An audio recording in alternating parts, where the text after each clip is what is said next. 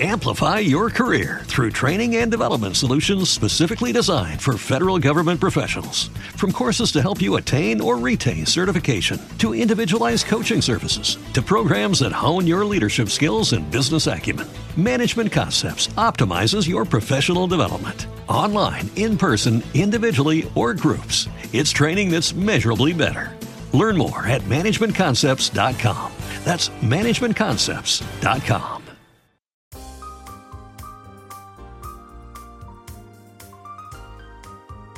La ganancia es primero, de Mike Michalowicz. Capítulo 1. Tu negocio es un monstruo come dinero fuera de control. Sin importar cuántos años te hayas esforzado, probablemente estás muy consciente del hecho de que casi 50% de los negocios fracasan los primeros 5 años. Lo que no te dicen es que esos empresarios que fracasaron en realidad son los afortunados.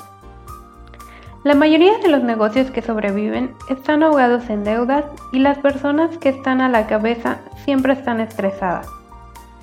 La mayoría de los empresarios están viviendo una pesadilla financiera. Una pesadilla poblada por la versión más aterradora de Freddy Krueger o Frankenstein. De hecho, Estoy convencido de que yo soy el Dr. Frankenstein. Si lees Frankenstein, el clásico de la literatura de Mary Shelley, sabrás exactamente de qué estoy hablando. El doctor bueno generó vida. Usando parte del cuerpo de logró formar un ser vivo más monstruo que humano. Por supuesto, su creación al principio no era un monstruo, no. Al principio era un milagro.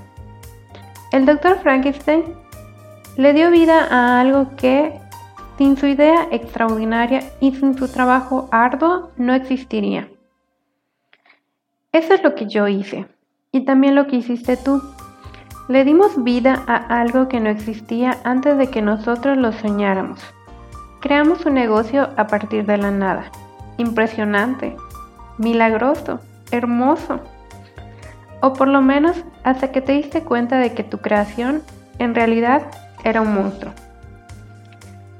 Formar un negocio con diversas partes, sin nada más que una excelente idea, tus talentos únicos y los pocos recursos que tienes a la mano es por supuesto un milagro.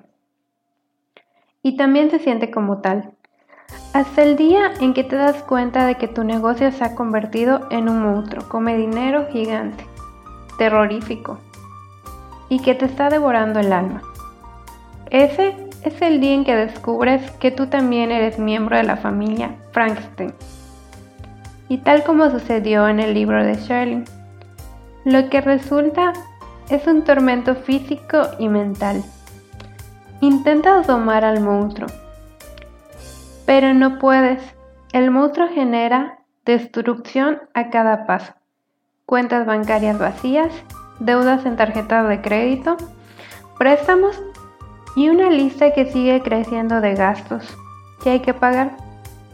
También se come tu tiempo. Te despiertas antes de que salga el sol para trabajar y sigues mucho después de que el sol se ha puesto. Trabajas sin parar y no obstante, el monstruo sigue acechando. Tu trabajo constante no te libera te ahoga aún más.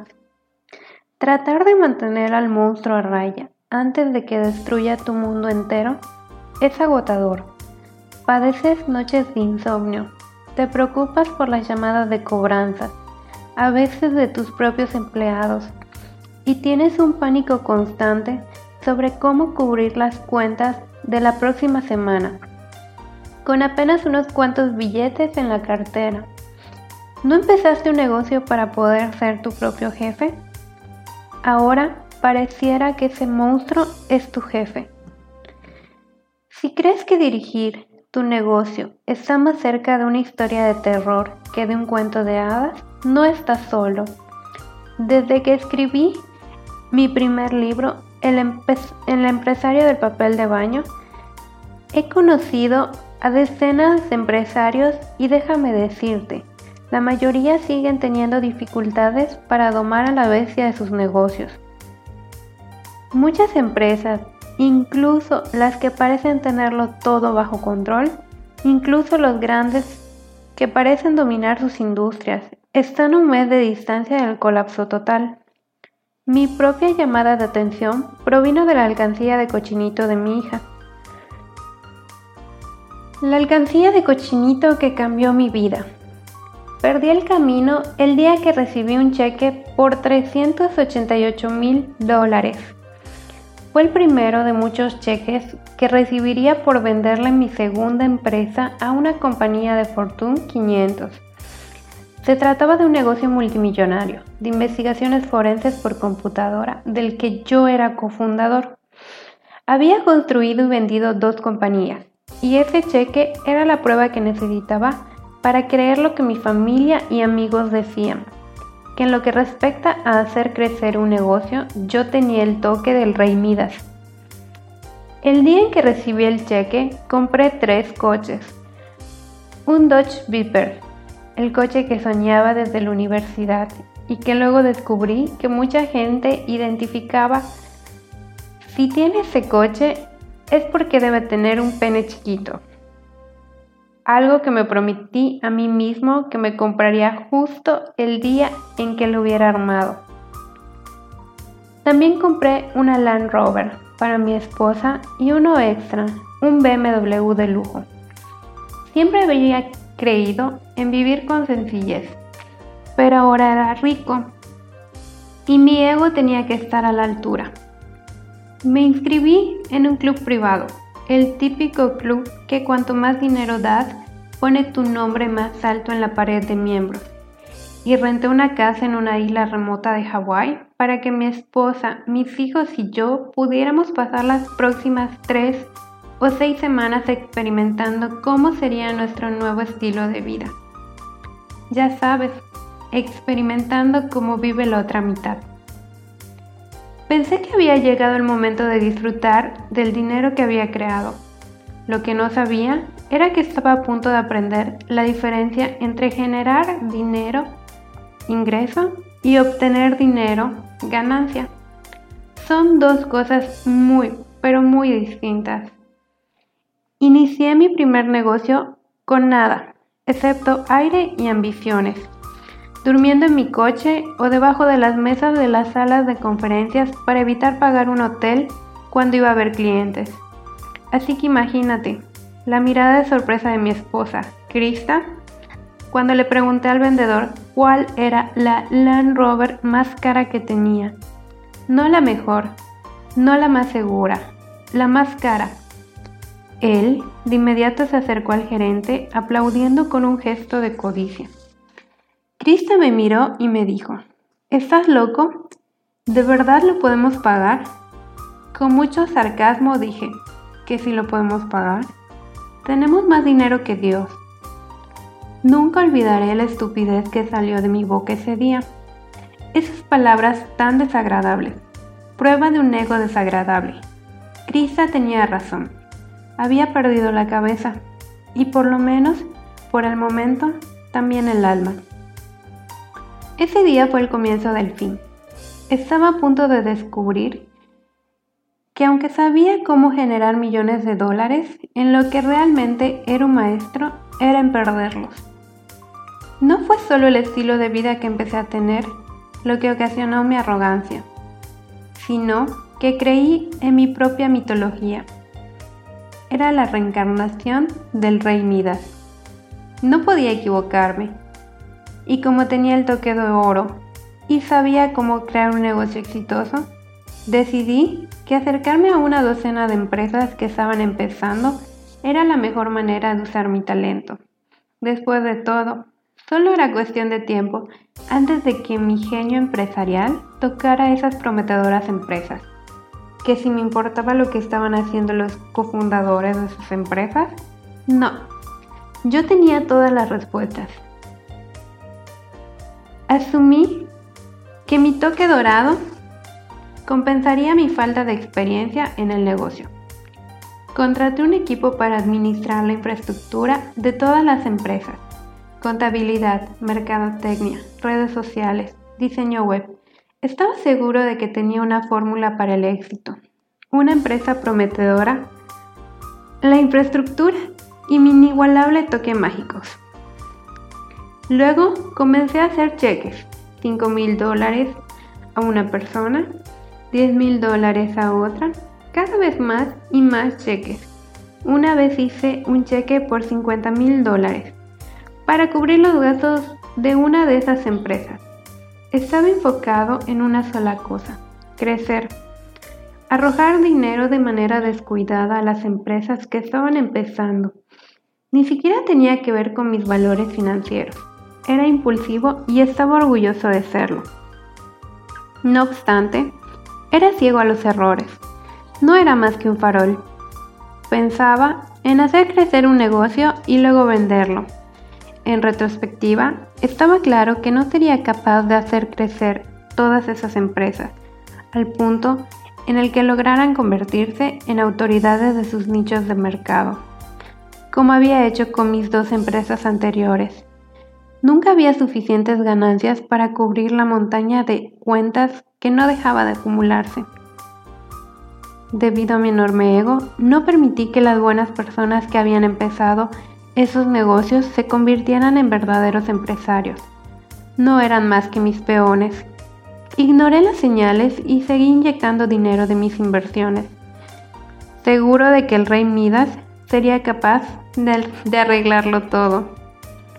En 12 meses, todas las compañías en las que había invertido, excepto una, estaban patas para arriba cuando comencé a hacer cheques para pagar las cuentas de empresas que de por sí ya tenían problemas, me di cuenta de que no era un ángel inversionista, era el ángel exterminador. Fue un desastre monumental. Corrijamos, yo fui un desastre monumental.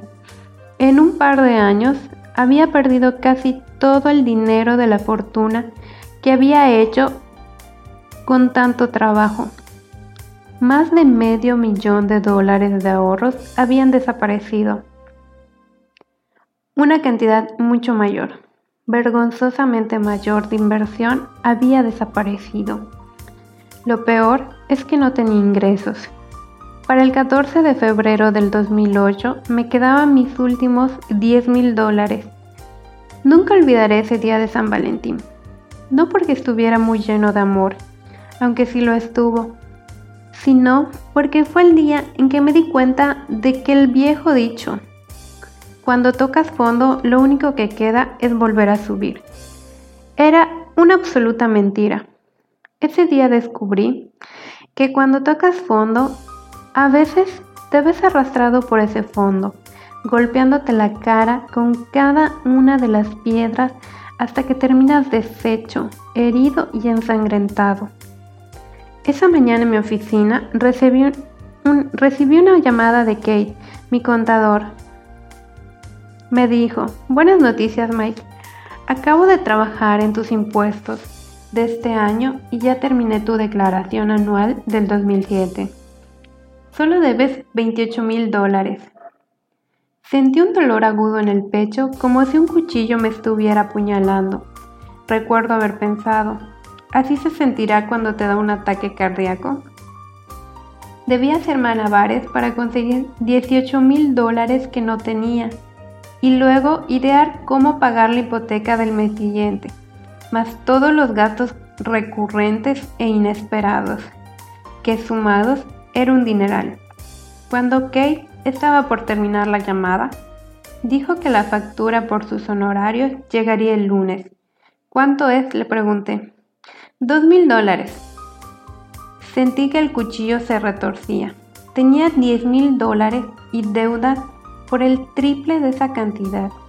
Cuando colgamos, puse la cabeza en el escritorio y me eché a llorar. Me había alejado tanto de mis valores y de mi esencia personal que lo había destruido todo. Ahora, no solo no podía pagar mis impuestos, no sabía cómo iba a mantener a mi familia. En el hogar de la familia Mikalowicz, San Valentín es una celebración muy importante, al nivel del Día de Acción de Gracias. Tenemos una cena especial juntos, intercambiamos tarjetas y decimos qué nos gusta de los demás. Por eso San Valentín es mi día favorito del año. Por lo general, yo acostumbraba llegar a la casa con flores o globos, o los dos. Ese día de San Valentín llegué con las manos vacías. Aunque intenté esconderlo, mi familia sabía que algo estaba mal. Cuando estábamos sentados en la mesa, Krista me preguntó si todo estaba bien. No se necesitó más que el dique se rompiera. La vergüenza era demasiada. En cuestión de segundos pasé de sonreír forzadamente a ponerme a sollozar. Mis hijos se me quedaron mirando impactados y horrorizados. Cuando por fin dejé de llorar y pude hablar, dije, lo he perdido todo, hasta el último centavo. Hubo un silencio total. Me hundí en la silla. La vergüenza era demasiada para enfrentar a mi familia. Cuando había perdido todo el dinero que había ganado para mantenerlos, no solo había fallado en proveer a mi familia, mi ego me la había arrebatado. Sentí una vergüenza total y absoluta por lo que había hecho. Mi hija, Adaila, tenía nueve años en esa época se levantó de la mesa y corrió a su recámara. No podía culparla, yo también quería correr. El silencio continuó durante dos dolorosos minutos hasta que Adaila regresó de su cuarto con su alcancía de cochinito, que había recibido de regalo al nacer. Estaba muy bien cuidada, a pesar de todos esos años de uso, y no tenía ni un solo rasguño había asegurado la tapa usando una combinación de cinta adhesiva y ligas para el cabello. Adaila puso la alcancía en la mesa del comedor y me la acercó. Luego dijo unas palabras que tendré grabadas hasta el día en que me muera. Papá, vamos a salir adelante.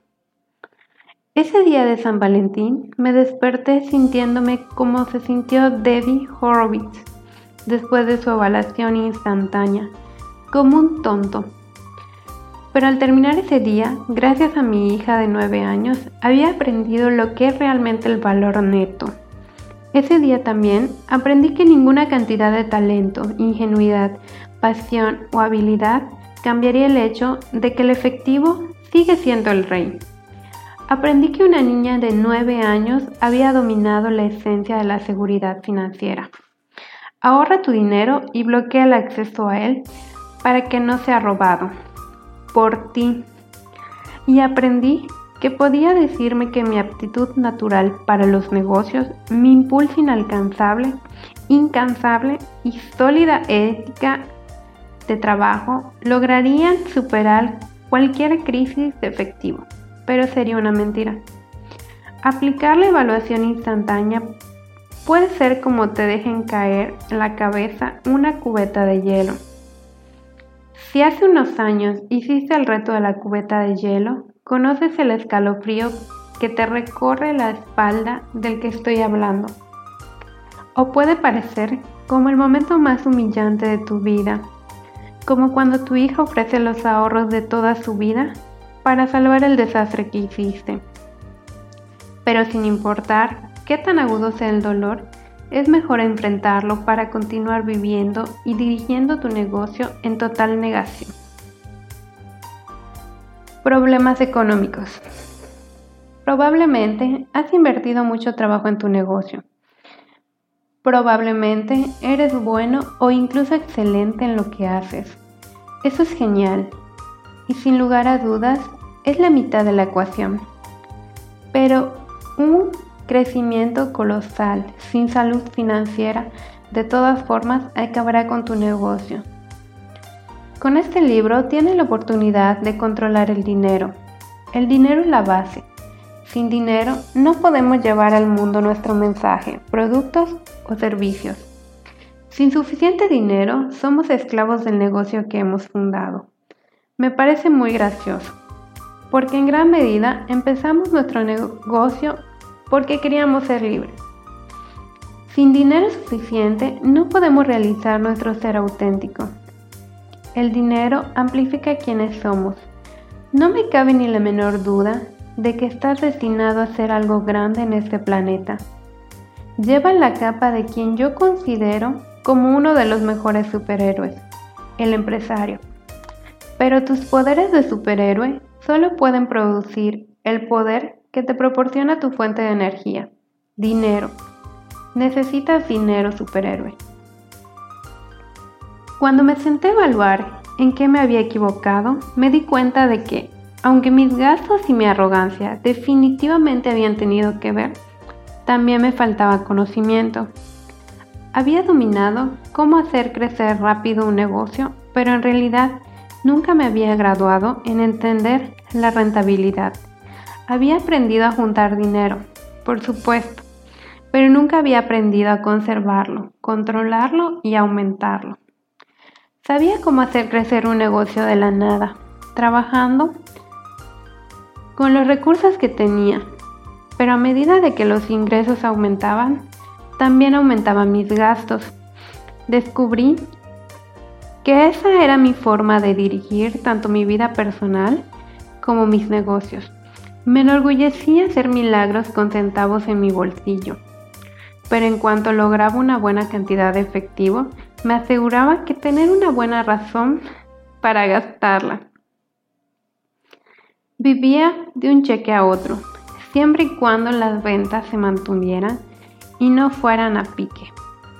Aunque mis empresas crecían de manera explosiva, seguía dirigiéndolas con esa mentalidad de vivir de un cheque a otro y no tenía idea de que era un problema. El punto era crecer, no aumenta las ventas y las ganancias llegarán solas, ¿verdad? Eso no es cierto. Muchos problemas se presentan cuando suceden dos cosas. Las ventas bajan. El problema de operar de un cheque a otro es obvio. Y las ventas bajan. Cuando tu único cliente grande se va o cuando se cae el trato que estabas esperando y no tienes suficiente dinero para cubrir los gastos. Las ventas se aceleran el problema aquí no es tan obvio, pero es agudo. A medida de que tu ingreso aumenta, los gastos rápidamente le siguen. Los depósitos grandes se sienten muy bien, pero son irregulares. Un flujo de efectivo consistente es difícil de mantener. Un gran trimestre puede engañar haciéndote creer que tu negocio está en un progreso permanente y puede que empieces a gastar como si eso fuese normal. Pero los periodos de sequía llegan rápido y sin avisar, ocasionando un gran vacío de flujo de efectivo. Y reducir los gastos es casi imposible, porque nuestro estilo de vida de negocios y también personal están fijados en nuestro, en nuestro nuevo nivel. Cambiar el auto que acabas de rentar por uno más modesto. Despedir empleados porque hay personal de más o decir no a tus negocios. Todo eso es muy difícil de hacer a causa de los acuerdos y promesas que hicimos. No queremos admitir que nos hemos equivocado en la forma en que hicimos crecer nuestro negocio.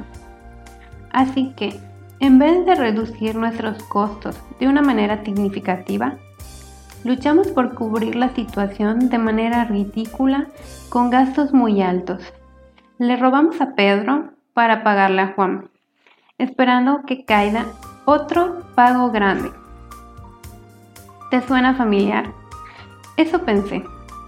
En los últimos ocho años he conocido empresarios de todos los niveles y esta metodología de vivir de un cheque a otro y este tipo de mentalidad, enfocarse en los ingresos, es más común de lo que podrías pensar.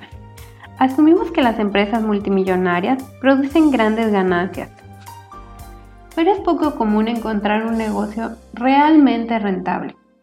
La mayoría de los empresarios apenas logran cubrir sus gastos mensuales o ni eso y acumulan un montón de deudas, sin entender en qué consiste la rentabilidad todo negocio, sin importar qué tan grande o qué tan exitoso sea, es un castillo de naipes.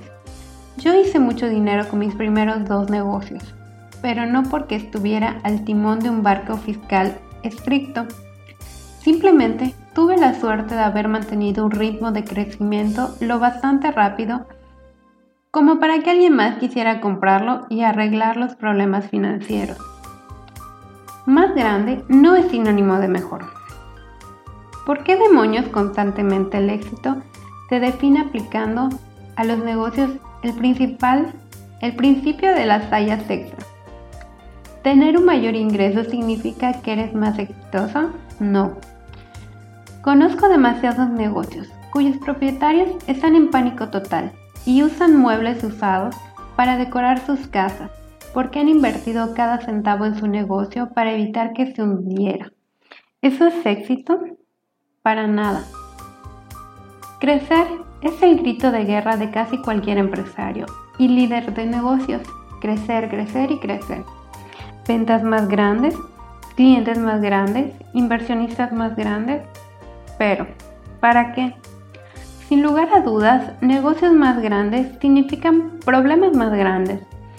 No obstante, a todas luces nos garantizan ganancias más grandes, en especial cuando la ganancia es un residuo que uno tiene la esperanza de obtener. Crecer es solo la mitad de la ecuación. Es una mitad importante, pero sigue siendo solo la mitad. Algunas veces ¿Has visto en el gimnasio a esos tipos que tienen brazos fornidos, pero tienen senos?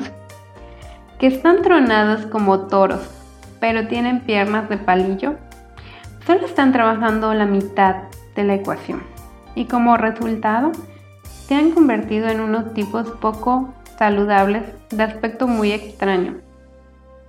Claro, ese tipo puede dar un puñetazo tremendo pero Dios no quiera que tenga que dar una patada o moverse un poco, sus enclenques piernas se darán de inmediato, caerá al piso y llorará como un bebé, como un bebé mutante.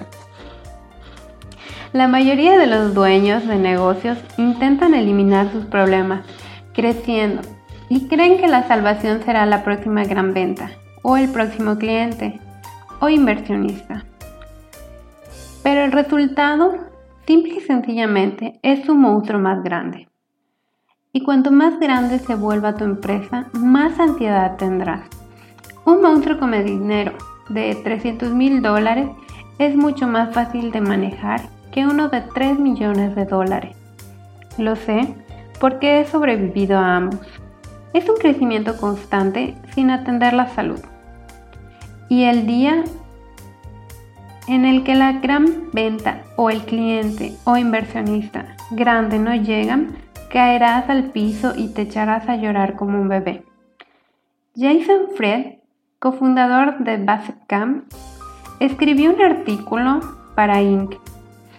en el que habla sobre la clausura de su pizzería favorita en Chicago.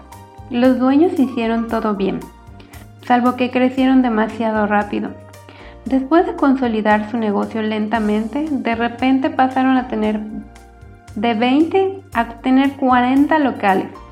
Las ventas no pudieron equiparar el ritmo de, su deuda. Y la amada cadena de pizzas Spread se volvió obligada a cerrar.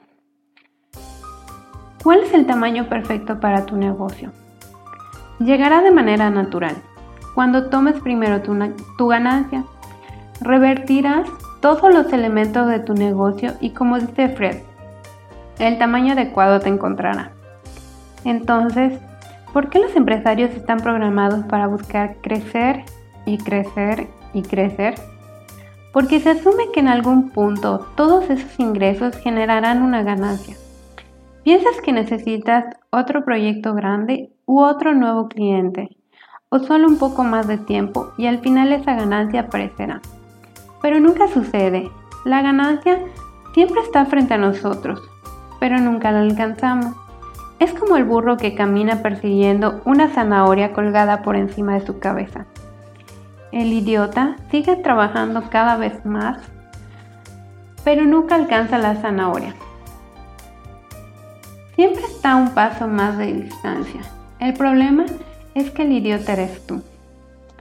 Perdón por la honestidad brutal. Te lastimo porque te quiero. Lo que sucede es esto. Amigo, las ganancias no son un evento.